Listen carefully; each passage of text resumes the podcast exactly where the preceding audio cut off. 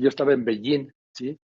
Esto, bueno, cuando esto, hizo un editorial muy fuerte, estaba cubriendo, iba a cubrir la inauguración de los Juegos Olímpicos, y luego en Palacio Nacional fue la sentencia, que pues la abrazamos todos, ¿sí? De Alejandro Martín, de adelante del presidente ¿sí? Felipe Calderón y de todo su gabinete. Si no pueden, renuncien. Alejandro, buenas tardes. Yo no sé ya si esto te, produzca algo después de todos esos 14 años de terror, después de aquellos tiempos de, pues insuperables, la muerte de un hijo, y que ahora, después de 14 años, tengan a bien darle esta sentencia a estos homicidas, a estos asesinos. Buenas tardes.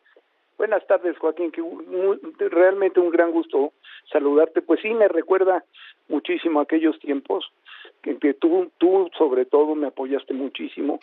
Me acuerdo de esa entrevista en la televisión que pues el tiempo se nos fue y, platicamos y hablamos mucho de este de este de este tema y bueno finalmente eh, tú sabrás que por la época 2008 2009 todos estos 14 o 15 de la banda están enjuiciándose bajo el sistema antiguo, que el famoso sistema inquisitorio. Por eso ya es tan tardado. Ahora ya con la reforma penal de los juicios orales y todo esto, son más abreviados o más rápidos los los este los juicios y las sentencias o las o las no sentencias Ah, para mí ha sido una tortura, te lo digo honestamente, porque, pues mira, le he estado dando seguimiento y se tardan mucho porque echan muchas mentiras. Los abogados de oficio que los defienden se saben todos los trucos. Y entonces que si los torturaron, que si moralmente los amagaron, que no se conocen, y, y tarda un citatorio, una declaración, y luego seis meses después vuelve otra vez la cosa. Entonces hay que estar dando seguimiento. Y bueno, la verdad es que finalmente se han obtenido ya tres sentencias condenatorias y de más de 300 años. Estoy, por un lado, muy contento porque esto va a servir de base, porque en estas sentencias ya se agruparon todas las pruebas y ya se hicieron no válidas todas las trampas para poder salir de la cárcel. Entonces, yo creo que el resto que falta, pues ya se va a ir mucho más fácil, ya no requiere tanto cuidado, porque pues los jueces no, no pueden no hacer inocentes a unos de la misma banda que otros, quizá varíen las sentencias de 300 a 70, 80, 90, 40 años, pero ya no creo que se saben. Entonces, para mí, desde ayer sí como que tuve un, un desguance así eh, que no sabía qué cuáles eran mis sentimientos tenía por un lado unas ganas inmensas de llorar otras una alegría brutal. Y finalmente lo que lo que entiendo es que pues yo en adelante voy a descansar este Joaquín. Voy a descansar porque ya aunque los han dividido unos están enjuiciándose aquí en el Distrito Federal y otros federal todos van a salir sentenciados.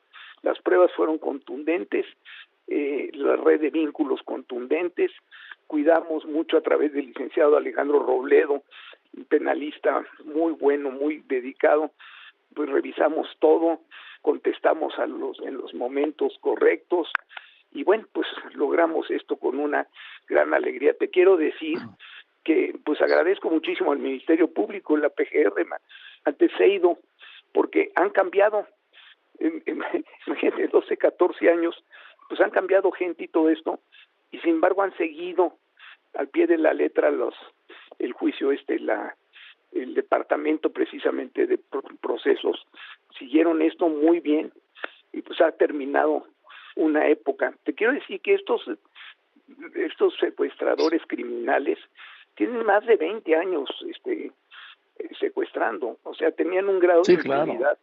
brutal antes eran los tiras, este, bueno, no quisiera yo nombrar a personas que los han secuestrado, pero son de abolengo, vamos, eh, increíble que no los hayan agarrado durante 20, 25 años. Son familias completas de secuestradores, Agustín, a Joaquín. oye, han pasado no sé cuántos procuradores desde aquellos hechos del 2008, sí, pero eh, no voy a entrar en la, recolección, pero pues han pasado tres presidentes de tres partidos diferentes, Calderón del PAN, Enrique Peñanito del PRI, eh, Andrés Manuel López Obrador de Morena, y tú, solo porque tú te pegaste al caso, esto pudo tener un seguimiento, porque si no, ahí hubiera quedado abandonado entre un expediente y otro, y estos estarían en la calle haciendo lo que han hecho siempre, secuestrar y matar. Pues sí, esa es la triste realidad de la justicia mexicana, Agustín. Perdón, Agustín, disculpa, Joaquín, es que me está molestando el otro teléfono, Agustín Arrangoiz. Este, no, ah. la verdad es que, Joaquín, sí, imagínate tú cuántas gentes que están en mi caso, pero que no tienen la posibilidad de dar seguimiento. No, no, no hay, no hay forma, porque es verdaderamente tortuoso, es hay que revisar escritos y escritos y escritos y bueno, tengo, tengo yo creo que 20 cajas de estas de archivo rellenas de todo lo que, de todos los procesos, ¿verdad? Y, y, además son inentendibles a veces. Y, y, hay muchos reductos y hay muchas leyes y muchas, eh, la ley, los derechos humanos internacionales se basan ellos para todo. Bueno, imagínate Petricholeta alegando que se le había amenazado moralmente este y su personalidad había bajado una bola de tarugadas de veras siendo que estos son buenísimos para asesinar gentes y ahora cuando los atrapan se quejan de que los amedrentan y que moralmente se sienten mal una, una serie de aberraciones este Joaquín que no no te puedes imaginar y lo peor de todo es que uno como víctima indirecta, pues sientes que te lo van a liberar al día siguiente, ¿no? Y así te la pasas años. Es terrible, terrible es la revictimización que se produce en el país y que hace en todo el mundo, ¿eh? Cuando se tardan los juicios así, es un, calvario.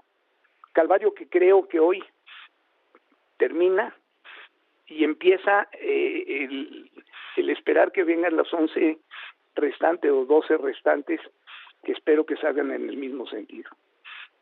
¿Tú también les vas a dar seguimiento a los otros 11 casos? Hasta el momento que viva. Si se tarda más mientras yo viva, estaré yo pendiente de eso. Es ya lo que me queda este, de, este, de este terrible proceso y voy a darle seguimiento hasta que quede el último condenado no hay duda, es que también hay que poner el ejemplo y yo creo que el ejemplo puede ser muy ilustrador para mucha gente que pretende o pretenda secuestrar, que cuando los agarran los van a refundir en el bote, porque es un delito de lo más cruel, este Joaquín. Tú lo viviste conmigo, este, te destruye parte de tu vida, te destruye mucho el ánimo y los sentimientos de la familia, en fin, es, es uno de los delitos más cobardes y más dañinos psicológicamente para las personas. Necesita tener mucha fuerza, mucho coraje para poder sacar esto adelante. Y bueno, me, me encuentro ayer, mi hija me habló, toda la familia me estuvo hablando, lloramos, gritamos, etcétera. Todos los sentimientos del mundo afloraron ayer y yo hoy empecé la mañana pues tranquilo, diciendo, pues nada más van a tener que copiar o seguir en la sentencia esta y va a quedar completamente clarísimo los 11 más que, que tenemos. Y ya tendremos esas sentencias y podremos descansar. Yo espero que así sea porque lo acabas de decir, yo y lo hablamos muchas veces, el secuestro es el con la violación obviamente el, asesinato, sí, pero el secuestro es el peor delito, secuestran a toda la familia y la secuestran por siempre, Alejandro, y tú lo sabes. Así es, Agustín. Así es, Joaquín. ¿Eh? La verdad. ¿Eh? Es una, es una cosa triste, triste, triste, Joaquín, y la verdad es que pues ya espero terminar con esto, hombre, ya, ya pasar el resto de, de mis tiempos, mano, más tranquilo, ocupándome otras cosas, Joaquín, este, y pues viendo la vida por delante, eh, que también tengo como parte de mucho gusto es que el secuestro ha ido disminuyendo. Tú recordarás que en épocas Enrique Peña Nieto, el presidente, propusimos las unidades antisecuestros al secretario de Gobernación Osorio Chón en aquel tiempo, las diseñamos, SOS procuró esas esas unidades antisecuestro que hoy siguen funcionando, aunque les pusieron mucho más trabajo de otros crímenes, homicidio y todo esto, han funcionado muy bien unidades antisecuestro y es uno de los delitos que ha venido para abajo. Y de eso pues estoy orgulloso, es una cuenta que le voy a rendir a Fernando, eh, y diciéndole, bueno, pues por lo menos si no la, la eliminamos al 100%, pues sí, la redujimos en tiempo pues, razonablemente eh, largo, ¿verdad? Pero en un delito que era completamente impune y que la autoridad lo único que se, se, dedicaba era a negociar el precio y ya no los agarraban y ahora se ha agarrado bandas y bandas y bandas y los secuestradores están separados en las cárceles en una parte especial, este, mucho más estricta, mucho más dura.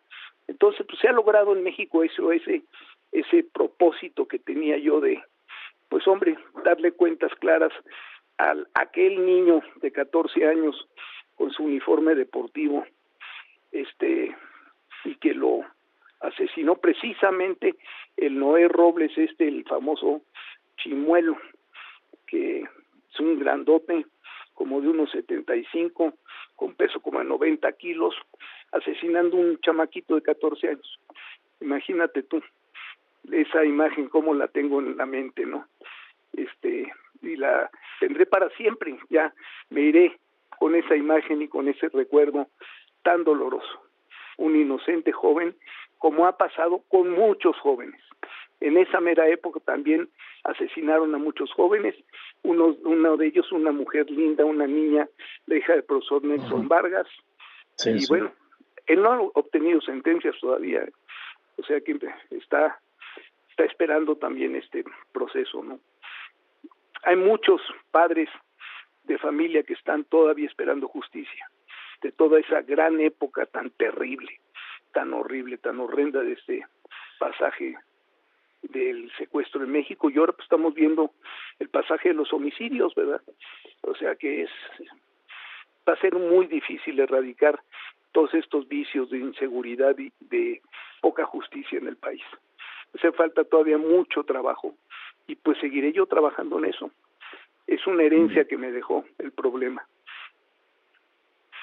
Bueno, querido Alejandro, pues te mando un abrazo y y pues siempre el recuerdo, por supuesto, ¿sí? Gracias por contestar.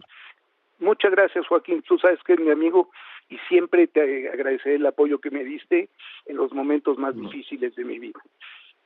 Te mando un fuerte abrazo. Yo también te abrazo. Alejandro Martín, el presidente de este México SOS, esta organización, y, y pues vino de eso, del día que le robaron, le secuestraron a su hijo Fernando de 14 años y lo mataron. Así, cuando ya había pagado el rescate.